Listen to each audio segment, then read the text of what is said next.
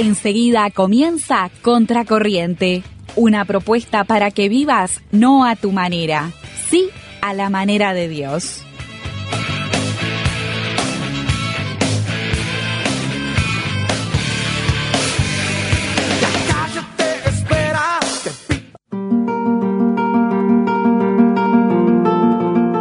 Éxodo capítulo 31 versículos 1 al 5. Habló Jehová a Moisés diciendo, Mira, yo he llamado por nombre a Besalel, hijo de Uri, hijo de Ur, de la tribu de Judá, y lo he llenado del Espíritu de Dios, en sabiduría y en inteligencia, en ciencia y en todo arte para inventar diseños, para trabajar en oro, en plata y en bronce, y en artificio de piedras para engastarlas, y en artificio de madera para trabajar en toda clase de labor. Y he aquí que yo he puesto con él a Aholiab, hijo de Aizamac, de la tribu de Dan, y he puesto sabiduría en el ánimo de todo sabio de corazón, para que hagan todo lo que te he mandado. El tabernáculo de reunión, el arca del testimonio, el propiciatorio que está sobre ella y todos los utensilios del tabernáculo, la mesa y sus utensilios, el candelero limpio y todos sus utensilios, el altar del incienso, el altar del holocausto y todos sus utensilios, la fuente y su base, los vestidos del servicio, las vestiduras santas para Aarón el sacerdote, las vestiduras de sus hijos para que ejerzan el sacerdocio, el aceite de la unción y el incienso aromático para el santuario. Harán conforme a todo lo que te he mandado. Hola a todos y bienvenidos a un nuevo programa de Contracorriente. Ya empezamos con toda escuchando una lectura. ¿Cómo estás, Nati? Bien, bien, todo bien. ¿Y vos? Bien, con un poco con frío hoy. La verdad que ya empezó el tiempo frío y, cuesta. y las noches son un poco más cortas, más largas en realidad. Más largas las noches, más corto el día. Más corto el día. Y bueno, es parte de... Cuesta levantarse, cuesta vestirse. es verdad, todo. Pero bueno, gracias a Dios que estamos acá. Sí. Y no sé vos, pero yo me quedé un poco colgada con el tema del jueves pasado. Eh, la verdad que hablar del arte es, es todo un desafío, mm. ¿no? Eh, es lindo el arte. Inspira. Inspira, sí, como que a uno lo, lo lleva como a, pensar en otras áreas que no es lo estrictamente cotidiano, quizás, ¿no? Bueno, por lo menos para aquellos que no estamos vinculados directamente al desarrollo de, del arte. Pero qué linda inclinación esa que, que Dios ha puesto en nosotros y esa oportunidad diferente de expresarnos más allá de las palabras, más allá de lo que hacemos, ¿no? Claro. Y, no, y fue muy interesante en realidad la introducción que nos dio eh, Jorge al tema, porque fue una buena introducción para lo que vamos a, tratar este mes, que vamos a recordarlo a nuestros oyentes, cuál era la frase elegida para este mes. La vida es el arte de dibujar sin borrar. ¡Qué desafío! La verdad que sí. Aparte de ser una frase, es un desafío. ¿Y a vos te gusta algún área del arte, Nati? Sí, me gusta. No sé, escribir, cantar, viste, hay de todo un poco, tocar un instrumento, pintar. Bueno, con Jorge hablábamos de, pintar, ¿no? Sí. De ese arte. A mí, por ejemplo, me gusta cantar y escribir más que nada. ¿Y a vos? Sí, a mí me gusta escribir. No lo hago últimamente, este, pero en mis años mozos, digamos. no conozco esa expresión. ¿Cómo que no conoces? Años mozos. En mi juventud. Que cuando eras moza. Se refiere a, la edad de la adolescencia, ah. de la juventud, quizás de la pre-adolescencia, adolescencia. Yo qué sé, estoy poniéndome entre los 14 y 20 años quizás, ¿no? A eso me refiero ah. con los ah, años Bueno, aprendí algo nuevo. Bueno, ¿viste viste qué importante es el arte? Mm. Cómo también te despierta y te ayuda a, descubrir cosas nuevas. La verdad que sí. Este, y bueno, de hecho es una expresión un poco poética. Eh, podría ser, ponele. Y bueno, ponele, ponele que sí. Y bueno, y en realidad solía escribir mucho. Sí, eh, en realidad tengo como tres diarios íntimos escritos. Wow. Eh, bastante grandes, te voy a decir. Pero después escribía muchos poemas. Ah, mira, qué interesante. Sí, siempre, siempre me pareció, el, tema de, los poemas siempre me pareció eh, especialmente interesante porque es algo que me, me, resulta más complicado. más difícil que escribir, por ejemplo, no sé, un cuento, un artículo. Siento como que escribir un poema tiene no sé, capaz que está mal, pero tiene como más arte, porque tenés que pensar otras Bueno, cosas. muchas gracias. Me hace sentir importante, quiero que lo sepas. Y bueno, No, mira, yo puedo decirte cuándo empezó eso en mí. a ver. Si mal no recuerdo, fue en una clase de literatura, creo que fue, bueno, tercer año de liceo, porque antes no tenés literatura, y viendo, estudiando Adolfo Becker. Que no te Ah. voy a decir nada ahora porque lo voy a dejar para otro conozco. programa, pero con Adolfo Becker, ahí como que nació algo en mí y solía hacerlo de noche, en la soledad de mi cuarto, dormía sola, Mm. eh, ponía música y, y muchas veces, por no decir siempre, era como una manera de exteriorizar lo que me estaba pasando. Ahí va. Sobre todo en el área del amor. Siempre fui muy romántico para Ah. escribir. Y bueno, Y bueno, cantar siempre me gustó. Creo que el hecho de vincularnos a la iglesia también nos ayuda Sí. a desarrollar toda esa parte del canto. Y cantar siempre me gustó. Me gustó tocar, cantar. Este, bueno, de hecho lo escuchábamos en la lectura del principio, ¿no? Ese recorrido Mm. que nuestra locutora hacía por todo lo que eh, las áreas del templo, que en ese momento era el tabernáculo, en las que Dios había puesto, había diseñado parte por parte, utensilio por utensilio, ropa por ropa, ¿no? hay mucho arte en la iglesia, más allá de eso. Digo, Muchísimo. eh, en los cantos, en las lecturas, siempre está presente en realidad el arte. Y en la arquitectura también de las iglesias también. Y sí, lo vamos a hablar un poquito ahora más adelante en el programa, pero es, es algo que Dios ya estableció desde el principio, ¿no? Bueno, vamos a volver al poema tuyo. ¿Querés que te lo... Bueno, ya, te voy a contar. Dale, contame. Como esto que me gustaba a mí en quinto año de liceo, los profesores de literatura, en el marco del Día del Libro, en mayo, el 26 de mayo, el Día del Libro, organizaron un concurso. Entonces vos tenías que presentar eh, un poema o un cuento. Entonces eran las dos categorías. Entonces yo dije, bueno, ¿por qué no, no animarme? Yo qué sé, está. Entonces tenías que presentarlo con un seudónimo. Mi seudónimo era Aminak. No me ¿Eh? preguntes por qué, porque no te lo voy a decir. ¿Cómo? ¿Repetilo? Aminak. ¿De dónde viene? Y bueno, tenía que ver con las iniciales y Entonces, ah. de, la- de la persona que, que a mí me importaba. Ah. Ta. Y no te voy a decir más nada, pues no. no. Bueno. Ta, pero- Vamos a dejarlo en, en el anonimato. ahí está, porque es parte de la Pero- vida privada del autor. Te, puedo preguntar, ¿te puedo decir a Minak ahora? Sí. O sea, de ahora más cuando te presento- ¿Cómo estás, Aminak? Y bueno, podés, sí, ¿por qué no? A mí me trae buenos recuerdos. Va a ser nuestro chiste me interno de co- contracorriente. Puede ser, sí, si querés, sí. Me trae como una nostalgia particular, ¿no? Y, y bueno, ¿querés que te lea el poema? Dale, obvio. ¿En serio? Sí, sí, sí. Bueno, ah, pero no te dije que gané. Ah, ¿ganaste el primer Obvio, premio? gané el primer premio de Mira poema. la Minak, ¿eh? Sí. Ahí, ahí, ahí empezó su carrera. Ahí empecé mi carrera artística, que murió, murió al otro día. Duró poco. Duró poco, duró poco. Pero, por ejemplo, para mí fue una satisfacción porque lo que hicieron los profesores fue escribir el nombre de los, del primer ganador de los poemas y del cuento en el pizarrón del hall central del liceo. Entonces vos entrabas y leías ahí Wow. Natalia Kirikian y era como, ay, Ah. ¿qué demás? bueno, dale, a ver, léeme, léeme. Bueno, te lo voy a leer. Decía algo así. Amor. ¿Cómo olvidar aquello que alguna vez me hizo sentir mujer? ¿Cómo olvidar tantas lunas, estrellas y cielos a nuestro alrededor, cuando sintiendo ese frío abrasador, nos juntábamos como dos palomas en medio del temor? Si cada momento, si cada instante vivido queda guardado en mi recuerdo, ¿cómo no decirte que tu amor, que tu fervor de juventud, me lo guardo conmigo? Como el agua se lleva las hojas que caen de los árboles, así también yo me llevo tu recuerdo hacia el final del tiempo. Te quise y eso no lo pueden ni podrá cambiar.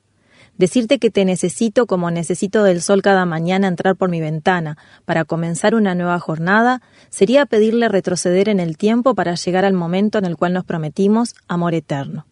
Pero todo ya pasó y no se puede volver atrás. Aún así quiero que sepas que siempre algo de ti estará en mí.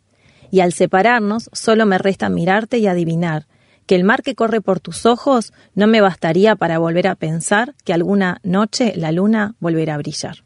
Ay, me muero. Qué romántico. 27 de mayo de 1996. Ah, el año Katy. que nací. Gracias, Katy. Gracias porque me hace sentir muy bien lo que estás diciendo. Qué lindo. ¿Te gustó? Me encantó. me Bueno, la verdad que eh, el premio no estuvo muy bueno. Porque ¿Qué en realidad me regalaron un libro que nunca entendí ninguno de los poemas que leí. Pero me, me encantó el desafío. Y, y creo que, que estuvo bueno eh, eso, este, el animarme sin saber lo que podía pasar. Y, y quizás podemos aprovechar esta oportunidad. Hay mucho arte que a veces lo hacemos y queda ahí guardado. Yo me acuerdo que hay un pastor, un pastor una vuelta contaba que él arrancó dibujando y que nunca pensó sus dibujos a dónde podían llegar. Y, un día decidió presentarlos en, el diario de, la ciudad donde él, digamos, este, vivía.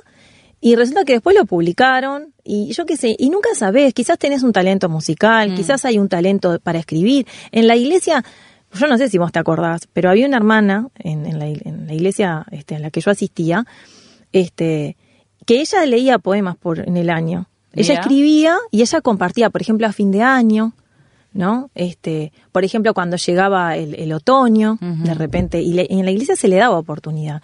Y a veces hay talentos dentro de nuestras congregaciones, y no sé si es un área más allá de la música, que sí está como, porque todos alabamos al Señor, y bueno, vamos a hablar de eso más adelante en, en el mes, pero el área de la poesía, el área de la escritura, ¿no? Eh, y son talentos que el Señor ha puesto, dones. Bueno, solo lo que decíamos al principio, que, que, en realidad esa, esa beta artística la pone el Señor en nosotros. Y volviendo al pasaje que leíamos al principio, eso me pasaba. Yo no tenía tan claro que es Dios mismo el que pone en nosotros eso, ¿no? Es el querer hacer, ese sentimiento de, de crear, esa, esa ciencia para hacer arte. Y me parece un poco loco, no sé a vos, porque si en realidad si uno seguía por la corriente humanista, en cómo ha instalado esa idea de que la ciencia se opone a Dios, o mismo al arte, porque ciencia y arte no van de la mano en realidad, como que eso va paralelo a la fe también. Y sin embargo estamos viendo que ya la Biblia plantea que Dios pone en nosotros ese diseño, esa forma de expresión, esa capacidad de crear cosas. y la sabiduría para La sabiduría para hacerlo. Totalmente. Según la historia, la civilización hebrea no se caracterizó justamente por tener grandes escultores, pintores, alfareros o carpinteros. Y esto nosotros lo podemos vincular al precepto dado por Dios dentro de los diez mandamientos. Claro. Cuando decía este el segundo mandamiento, no te harás imagen. Y los hallazgos arqueológicos, sobre todo en el área de la alfarería, muestran, por ejemplo, una gran influencia egipcia. Claro. En cuanto a los diseños, a las formas, lo cual no es muy difícil de imaginar, no. La influencia de los egipcios a lo largo de lo que fue el Génesis, ¿no? Éxodo, está clarísimo, sobre todo después de los 430 años del pueblo viviendo allí. Y sí, aparte son los reyes de las esculturas. Exactamente, miles de dioses. En varias oportunidades en el Antiguo Testamento se habla de reyes que mandaban quitar imágenes, destruir altares. Eh, me acuerdo de Josías, por ejemplo. Eh, por ejemplo, otra referencia que es bastante anterior, pero que también forma parte de todo esto, en el caso de Raquel, la esposa de Jacob, eh, que hace algunos programas atrás hablábamos de, la familia de ellos, ¿no? Cuando sale de la casa de su padre Labán, dice que toma las estatuillas del padre, se las esconde y se las lleva. Pero esas costumbres, que nosotros de repente las vemos ahí mencionadas en el Antiguo Testamento, no eran propias de los hebreos. Eran tomadas de los mesopotámicos, de los fenicios, como dijimos, de los egipcios. Y, por ejemplo, en la peregrinación del pueblo de Israel, cuando Moisés sube al Sinaí, ¿te acordás lo que pasó? Cuando Moisés se va, sube al Sinaí a, Ah, sí, que cuando baja eh, destruye las tablas. Sí, ¿por qué? porque estaba enojado porque había visto que habían construido un becerro, el pueblo. Y bueno, ahí tenemos, digamos, que el pueblo de Israel siempre estuvo rodeado de las imágenes, ¿no? Este, y yo muchas veces me pregunté, ¿de dónde Aarón sacó el diseño del becerro? De las influencias que decías. Exactamente, de los egipcios. Claro. Bueno, sí, varios dioses en esculturas que menciona la Biblia eran también tomados de los filisteos. Sí. Algunos nombres que no te voy a mentir, los tengo anotados, porque ¿por qué me acordaría? eh, Astarte, Moloch, Dagón, Baal, bueno, Baal lo conocemos, sí. entre otros. Pero no hay ninguno de ellos, como decís vos, que pueda atribuirse expresamente a la escultura hebrea. Lo que sí vemos son estas influencias de civilizaciones entre las que vivía el pueblo. Por supuesto. Eh, el pueblo elegido por Dios. Y no obstante, la primera referencia que aparece en la Biblia respecto a escultores, artistas o alfareros, es cuando Dios le indica a Moisés que construya el tabernáculo, justamente en el pasaje que leíamos al principio, al iniciar el programa. Totalmente. Y avanzando en la historia, si nosotros seguimos esta línea de la casa de Dios, llegamos a la construcción del palacio de David, pero después por Salomón del templo, ¿no? Cuya, cuya construcción Dios le encomienda a Salomón y aparece allí un despliegue artístico imponente. Em, por ejemplo, y yo también te voy a decir que me lo anoté, pero por ejemplo en Crónicas menciona que el rey de Tiro, eh, Fenicio, Hiram, el rey Hiram, envió mensajeros a David junto con madera de cedro, así como canteros y carpinteros para que le construyeran el palacio. Esto cuando David empieza a construir su palacio, que es anterior al templo, ¿no? Y lo más lindo después en Primero de Reyes, capítulo 16, se hace toda la descripción del edificio desde el punto de vista de la arquitectura. Y hay toda una descripción del interior, que obviamente no lo vamos a, decir ahora, pero aquellos que nos están escuchando y que de repente eh, no saben mm. y quieren descubrir este aspecto que en la Biblia también está mencionado.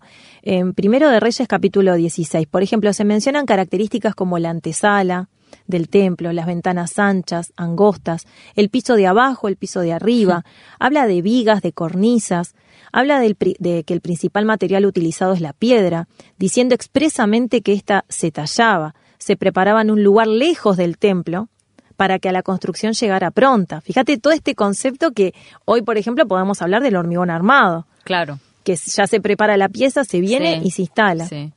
Habla de que había una escalera caracol. En el interior se menciona eh, el cedro como madera principal, la madera de olivo, y sabemos que esto se traía de Fenicia, por lo mm. cual ahí vemos la vinculación que había del pueblo hebreo con todos los pueblos de la zona, ¿no? Menciona que los detalles estaban tallados en madera y eran hojas y vegetales. Así que ahí nosotros lo, lo que descubrimos es que había ebanistas. Claro. Porque obviamente que no es lo mismo el carpintero que el tallador. Claro. Y después habla de que llegando al lugar santísimo se menciona el oro macizo como el material que recubría el interior del templo y las cadenas de la puerta, así como el altar. Las esculturas que aparecen mencionadas son, uno la lee y parece exuberante porque habla de los querubines que eran exactamente iguales entre ellos. Entre ellos. Así que, aparte de ebanistas, encontramos orfebres. Un montón de artistas de todas las índoles, digamos. Eh, espectacular. Dejando de lado después lo que va a ser toda el área, como mencionábamos, el área del canto, de la música. Sí. Claro, acá estamos viendo más lo de la construcción, la parte más de arquitectura, eh, todo con lujo de detalles. Yo me acuerdo que cuando hacía esos planes de leer la Biblia en un año, ¿viste? Bueno, y llegaba esta parte, a mí me resultaba un poco pesada, porque aparte todo, mucho lujo de detalle. O sea, de así, decía que había una escalera caracola adentro, todo lo que leía, lo que decías recién. Eh, antes de seguir, ¿te parece que hacemos un corte y escuchamos eh, las maneras que tienen nuestros oyentes de comunicarse con nosotros. A ver si nos cuentan si leyeron este pasaje de, de Reyes o no. Sí, la verdad que sí. Estás escuchando Contracorriente. Ponete en contacto y danos tu opinión por el signo de más 598-91610-610. Búscanos y seguinos en Instagram como Contracorriente RTM.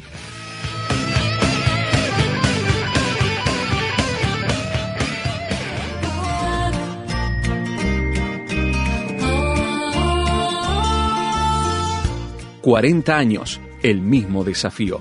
Compartir la esperanza y producir fruto que perdure. Radio Transmundial Uruguay. Sigamos sembrando juntos la semilla del Evangelio.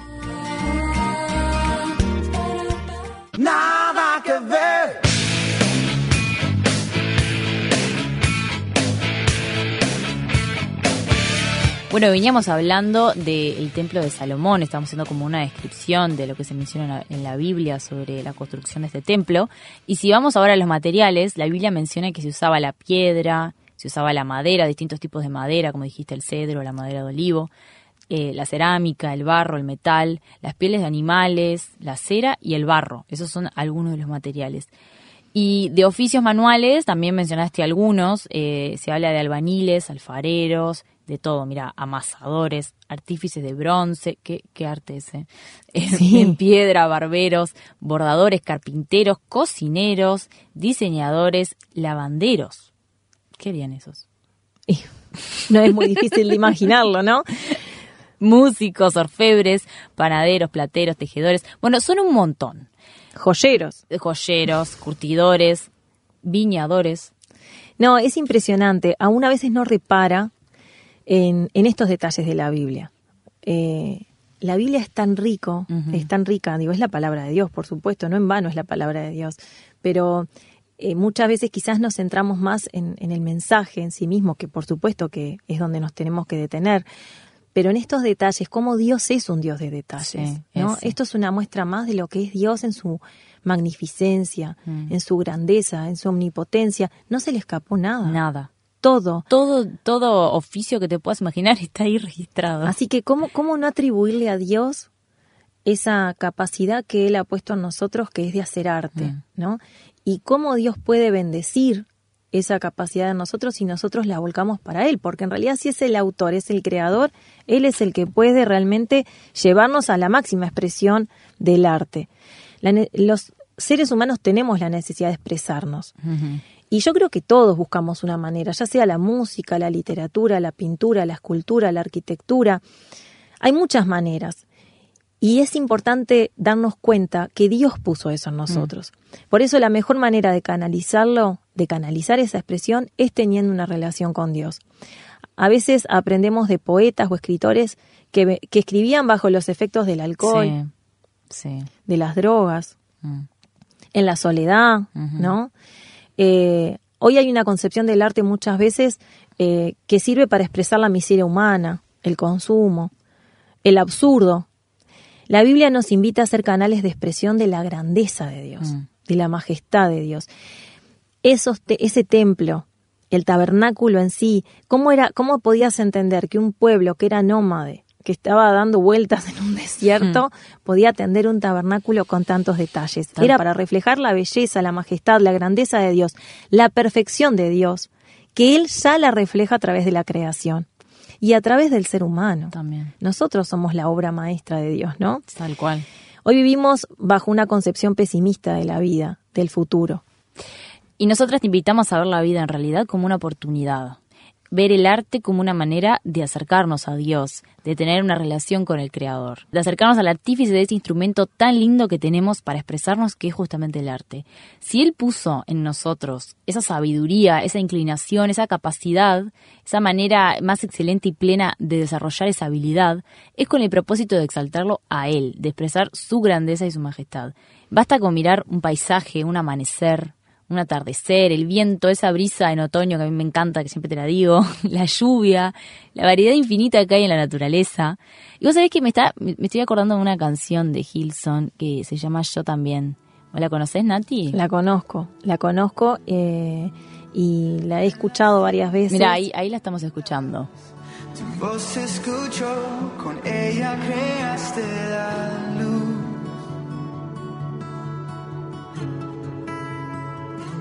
Con solo hablar, creaste las galaxias con tu voz. Y me acuerdo que la primera vez que la escuché miré el, el videoclip.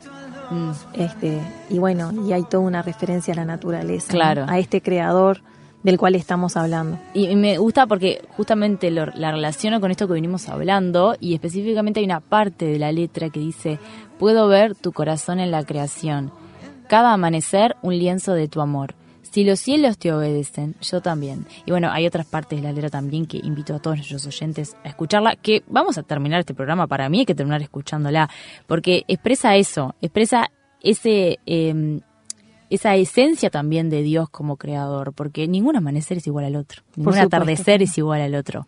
Y eso me parece maravilloso. Me gusta mucho, me encanta. Quédense atentos al próximo programa que vamos a estar hablando de otros aspectos del arte, también vinculados a la fe, vinculados a Dios, a nuestra relación con Él. Y quién sabe, capaz tenemos otro invitado. Ay, cuánta intriga. En el principio, Dios creador, antes del tiempo eras tú.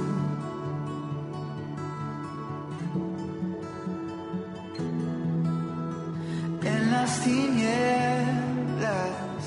tu voz escuchó, con ella creaste la luz.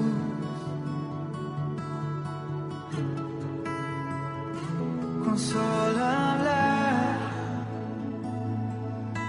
creaste las galaxias con tu voz y tu aliento a los planetas forma Si los cielos te adoran, yo también puedo ver tu corazón en la creación.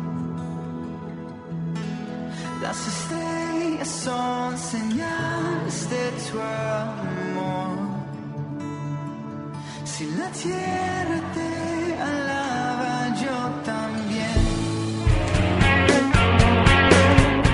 Tiempo de idioma español.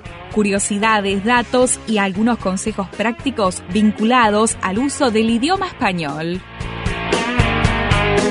Bueno, estamos en un nuevo segmento de idioma español y hoy vamos a hablar de las palabras agudas, graves y esdrújulas.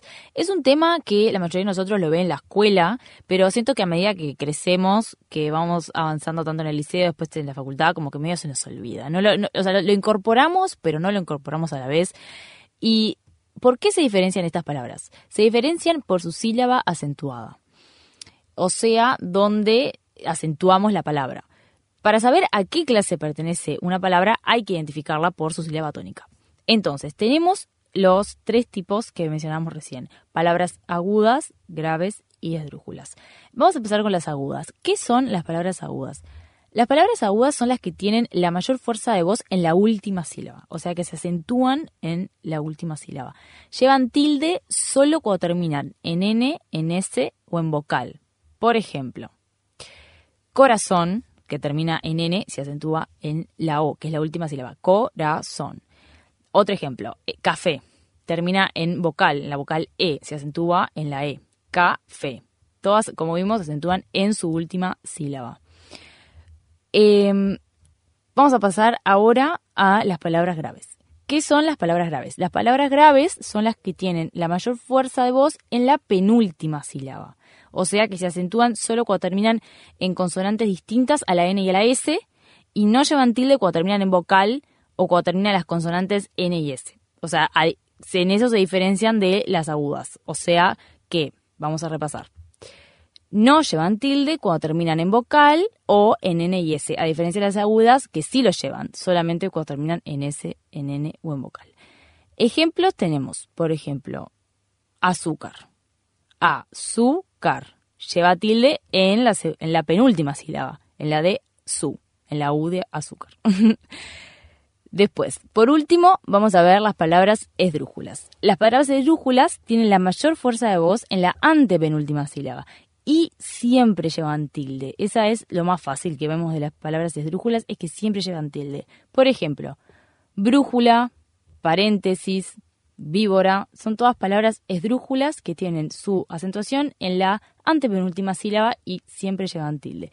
Entonces, como repaso fácil para acordarnos siempre cuando alguna palabra es aguda, grave o esdrújula, las agudas llevan su acentuación en la última sílaba, las graves en la penúltima y las esdrújulas en la antepenúltima. ¿Cuándo llevan tilde las agudas? Cuando terminan en N, en S o en vocal.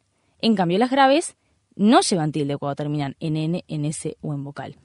Y las esdrújulas siempre llevan tilde. Ahí tenemos una manera fácil de recordar estos tres tipos de palabras. Cristo es todo, Cristo es todo. Lo que necesito. Hasta aquí escuchaste Contracorriente, desafiándote a vivir no a tu manera, sí, a la manera de Dios. Cristo es todo.